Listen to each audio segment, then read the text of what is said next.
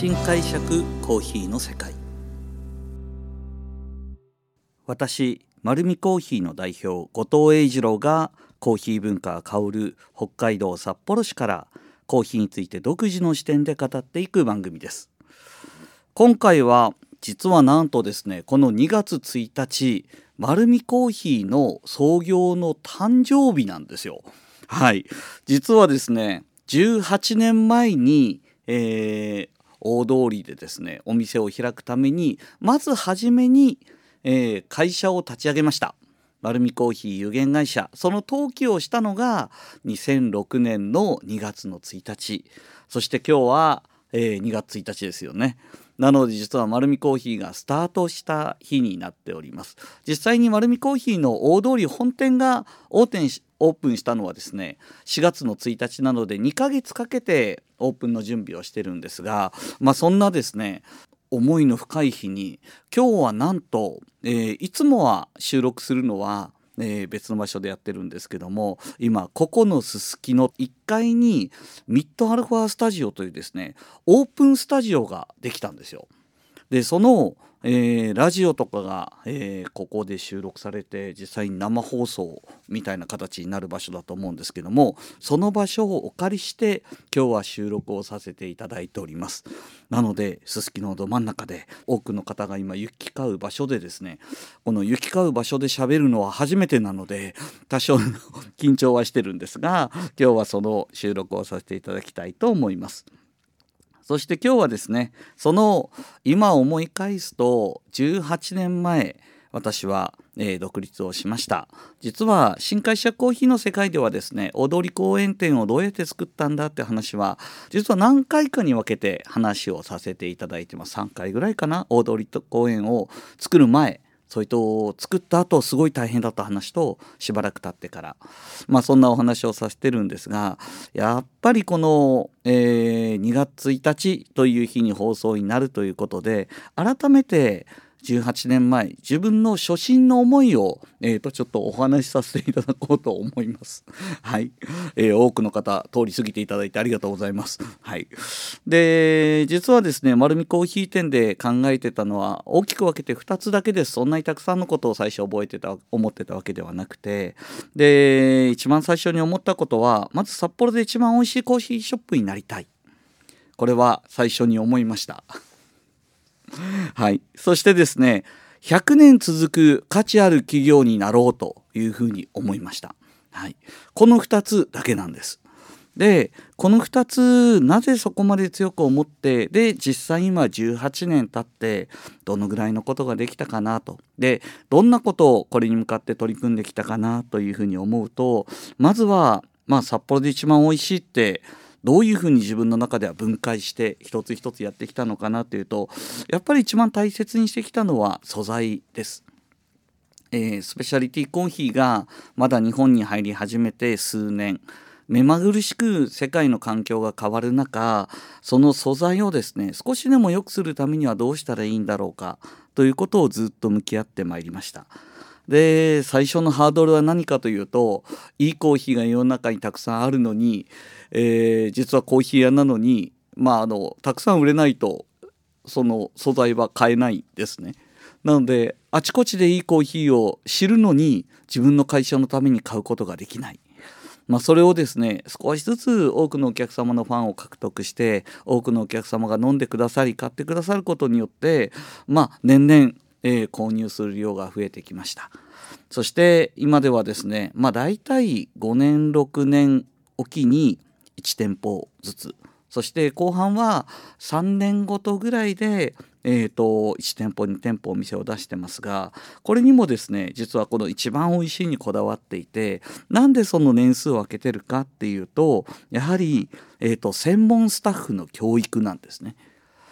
やっぱり今はですね、えーと、丸見コーヒー店のスタッフは、えー、実は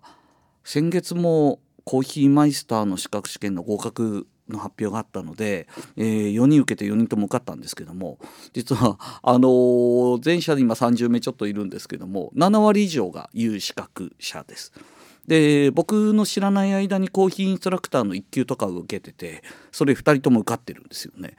あのどんどんどんどん専門家が増えてきてきっと僕より今コーヒー詳しいんじゃないかなという人方が非常に多くなってきてるんですけどもやっぱりその専門スタッフが、えーと、どんなにお店が増えても一つ一つのお店の色だとか専門性が失わないようにそのリズムでお店を今増やしております。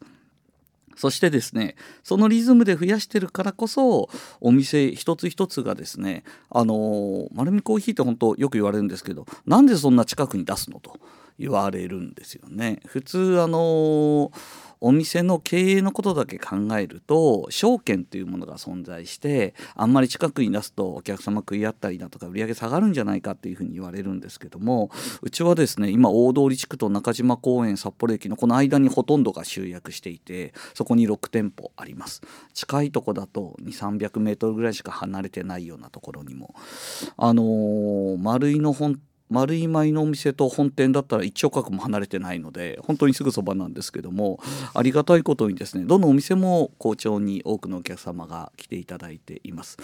まああのそのお店お店のスタッフがですね本当にあの丁寧にコーヒーをご案内するそして一つ一つの一杯一杯のコーヒーをやっぱり味見をしてあのきちっと味が整っているかどうかそして最終判断はスペシャリティコーヒーはやはりお客様なのでそのお客様がですね実は皆さんの、えー、下げるカップをですねしっかり見てるんですよ。残ってないかどうか。実はこれうちのスタッフが必ず確認することです。これは残してほしくないとかいうことではなくてやっぱりあのお客様が時間を作ってくださって来ていただいてそこでコーヒーをオーダーしていただいてやっぱり飲み切っていただきたいというのは提供側の思いですけども飲み切れなかった何かの理由があったとしたらもしかしたらそこにいつもとは違う自分のコーヒーに合わない何かがあったかもしれない。でそういうのをですね、あの、提供するまでが終わりではなくて丸見コーヒーのスタッフはですねお客様が帰って満足されたかどうかその後ろ姿を見るまでが終わりなんですね。そこを見た上で満足していただけたなと思ったらよし次もっと美味しいコーヒー出してやろうとみんな思うんですね。まあそういうような形で美味しいコーヒーを出すショップには今はえー、私がではないです。うちのスタッフとうちのお店はなってるんじゃないかなというふうに思います。多くのスタッフが一生懸命コーヒーを出していただいてます。そしてその次のテーマが100年続く価値ある企業になろう。でこれは、えー、まさにこの美味しいコーヒーショップになるっていうことが実現できてから実現できたら、えーと、多分そうなるだろうなと思うんですけども100年続く必要はあるなというふうに思ってます。もともとスペシャリティコーヒーみたいな酸味が強くて、えー、香りに特徴があってあのー昔からコーヒー飲んでる人にしてみたらなんだこれっていうようなテイストのコーヒーもたくさんあるんですね。でもそれって一つ一つがさまざまな国のけあの生産者が工夫して作ってきてるんですよ。で感覚ですよ完全に感覚なんですけども、えーと、豊かな国で作られるコーヒーは比較的甘みだとかボディ感だとか特徴があるところできちっとコーヒーの安定的なクオリティを作ってます。これやっぱりテノワールっていうですね標高が高い、えー、ガテマラだとかえー、そして、まあ、今あんまり多く入ってきてないんですけどキリマンジャロだとか、えー、そしてコスタリカもそうなんですけどもやっぱり場所がいいのでいいコーヒー作れるんですよね。で今世界中でちょっと特徴的なコーヒーを作ってくるところって僕生産者目線で見るとそんなに豊かな国じゃないんですよ。で場所も恵まれてないんです。そして非常に高価な品種も変えてないんです。でもだからこそ生産者が、えーと、生産者の知恵と工夫でいろんなことをやってくるんですよ。えー、すごくテイストに特徴があるコーヒーっていうのはある意味失敗の産物なんだと思うんです。うまくいくかどうかわからない。えー、機械化して測ればもっと正確性にできるんだろうけどその機械も変えない。でもきっと昔の家庭であのお味噌を作っていたようにそしてあの納豆だって農家さん一つ一つの農家で作ってたと思うんですね。全部味違ったと思うんですよ。でもその中にはきちっと個性があって味わいがある。まあそんなようなですね農家の取り組みが非常にバラエティ豊かなコーヒーを作っていく。